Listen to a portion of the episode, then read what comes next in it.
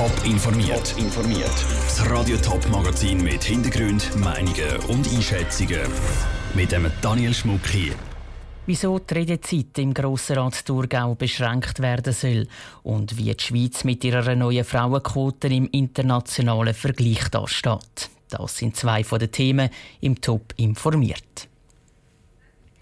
Neun Stunden hat der Nationalrat diese Woche über die Selbstbestimmungsinitiative debattiert.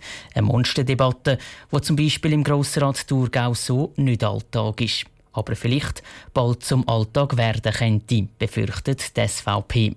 Sie hat darum eine Motion eingereicht, die neue Regeln fordert. Raphael Wallimann. Die Mitglieder vom Grossen Rat Thurgau dürfen vor dem Rat so lange reden, wie es wollen.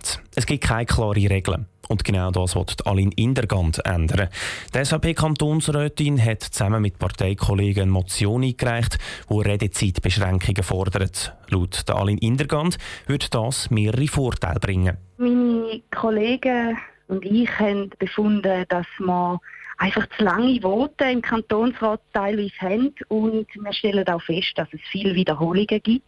Wir würden das gerne beschränken, damit wir Qualität und Effizienz steigern können. Qualität und Effizienz sind aber schon jetzt gut, findet Sonja Wiesmann, Fraktionspräsidentin der SP im Grossen Rat. Dass ab und zu mal ein Kantonsrat etwas länger redet, sei ja auch gar nicht so tragisch. Es ist Tatsache so, dass gewisse Redner, Rednerinnen für längere Voten eher bekannt sind wie andere. Aber ich habe jetzt nicht das Gefühl, dass die Redezeiten tendenziell zugenommen haben. Außerdem können im Grossen Rat schon jetzt die Redezeit beschränkt werden, ergänzt Sonja Wiesmann. Dazu muss einfach am Anfang der Sitzung ein entsprechender Antrag gestellt werden. Auch der Uli Müller, Präsident der CVP-Fraktion, leidet nicht unter zu langen Voten im Grossen Rat. Dazu kam, dass sich das mit den zu langen Reden meistens von alleine regelt. Das merkt man ja dann als Redner, dass einem niemand mehr zuhört. Das sind alles vorbereitete Referate. Die kann man nicht einfach häufig abbrechen, aber vielleicht ist es einmal eher fürs nächste Mal. Die SVP hat in der Motion bewusst keine klare Zeitangaben gemacht. Das soll dann gemeinsam im Grossen Rat diskutiert werden. Als nächstes muss die Regierung eine konkrete Vorlage erarbeiten, die dann vor den Rat kommt. Das war ein Beitrag von Raphael Wallimann. In anderen kantonalen Parlamenten gibt es schon jetzt Redezeitbeschränkungen. Im Zürcher Kantonsrat zum Beispiel dürfen die Parlamentarier in der offenen Debatte höchstens fünf Minuten reden. Gut 30 Kilometer liegen zwischen Winterthur und Stein am Rhein. Eine Stadt im Kanton Zürich und ein Städtchen im Kanton Schaffhausen, gerade am Rhein. Wirklich viel gemeinsam haben die beiden Orte aber nicht, könnte man zumindest meinen. Weil der Milchproduzent Emmy hat für eine Panne gesorgt, wo einen Menschen in der Region zum Schmunzeln bringt, wie der Beitrag von Peter Hanselmann zeigt. Kaffeerahmdeckeli gehören zur Schweiz wie Schocke und Käse. Auf den Kaffeerahmdeckeli traditionsgemäß Bilder meistens von Landschaften, Tier- und Ortschaften. Auf einer aktuellen Serie sind Ortschaften drauf. Zeichnet. Eine Altstadt, ein Gässli, umringt von alten Häusern.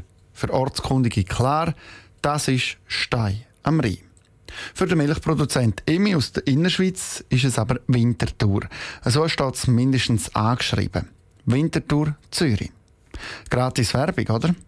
Nicht ganz, sagt Karin Landolt, Haus of Winterthur Sprecherin. Das freut uns natürlich, dass unser Name 300.000 Mal zusätzlich erscheint. Selbstverständlich haben wir in Winterthur andere Sujets, die wir auch gerne zeigen würden, statt falsche Sujets. Bei ihm ist das Problem bekannt, schreiben die Schaffhauser Nachrichten. Irgendwo im Prozess sei das Bild falsch angeschrieben worden.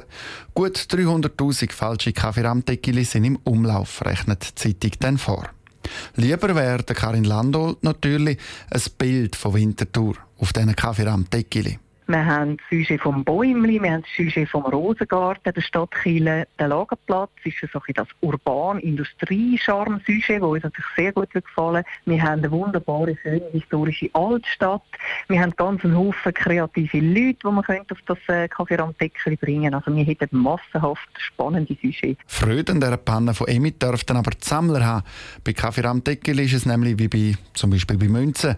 Wenn sie Felder drauf haben, sind sie besonders wertvoll.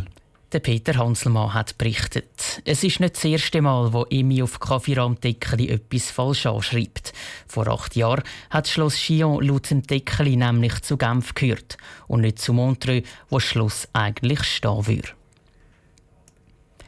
In den Verwaltungsräten der grössten Unternehmen der Schweiz sitzen im Moment 19% Frauen. Noch weniger sind sie in den Geschäftsleitungen. Dort liegt der Frauenanteil bei gerade mal 7 In Zukunft soll sich das ändern. Der Nationalrat hat gestern Abend nämlich eine weiche Frauenquote beschlossen. Ein internationaler Vergleich zeigt aber, auch mit dieser neuen Regelung hinkt die Schweiz den anderen Ländern immer noch weit hinein. Andrea Blatter. Der Pionier in Sachen Frauenquote ist Norwegen. Das Land hat schon vor über zehn Jahren entsprechende Quoten eingeführt. Und fast 40 Prozent der Posten in Führungsebenen sind heute mit Frauen besetzt. Weil es aber immer noch zu wenig geeignete Kandidatinnen gibt, besetzen Frauen dafür häufig mehr als ein Verwaltungsratsmandat. Quote von 30 Prozent. Haben beispielsweise die USA, Österreich, Deutschland und Italien. In Deutschland hat die Quote Wirkung gezeigt. Vor der Einführung war jede fünfte Position in einer Führungsebene von einer Frau besetzt. Jetzt ist es bald jede dritte. Wenn ein Posten einem Verwaltungsrat frei wird, wo müsste mit einer Frau besetzt werden, zum Quoten erreichen, dann bleibt er so lange frei, bis eine passende Frau gefunden worden ist. Speziell ist auch noch Italien. Unternehmen, die sich dort nämlich nicht an die Frauenquote halten, müssen bis zu einer Million Euro Strafe zahlen und den Verwaltungsrat neu wählen. Quote von 40 Prozent. Haben zum Beispiel Frankreich oder Spanien. Die Unternehmen, die die Spanien-Quote nicht erreichen, die werden nicht bestraft. Die, die die Quote einhalten, werden aber bei der Auftragsvergabe vom Staat bevorzugt. Das Schlusslicht in Sachen Frauenquote ist Japan. Gerade mal 3,5 Prozent in Führungsebenen sind Frauen. Das Land hat vor drei Jahren ein Belohnungssystem für Firmen eingeführt. Unternehmen, die Frauen in Führungspositionen bringen, hätten pro Frau um die 2000 Franken Prämien bekommen. Bis jetzt hat sich aber keine einzige Firma für diese Prämien angemeldet. Der Beitrag von Andrea Blatter. Die Frauenquote in der Schweiz soll bis in fünf Jahren umgesetzt werden. Ähnlich wie in Spanien droht den Schweizer Firmen aber keine Strafe, wenn sie sich nicht daran halten. Sie müssen einfach begründen, wieso dass sie die Regeln anders handhaben. Top informiert, auch als Podcast. Mehr Informationen gibt es auf toponline.ch.